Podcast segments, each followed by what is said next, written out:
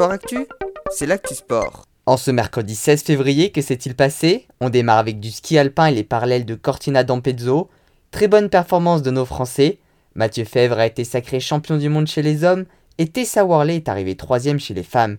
C'est l'italienne Marta Bassino qui a été sacrée. Autre information, il s'agissait de la toute première apparition du parallèle au championnat du monde.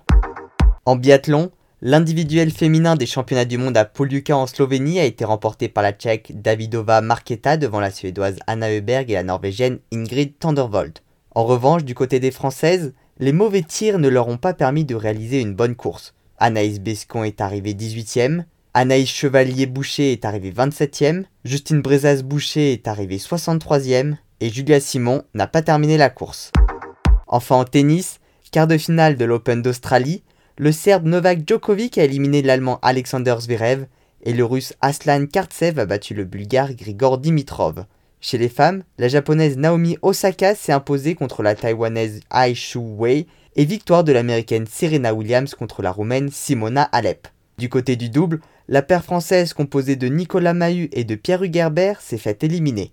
Voilà pour les actualités du jour, à demain dans Sport Actif.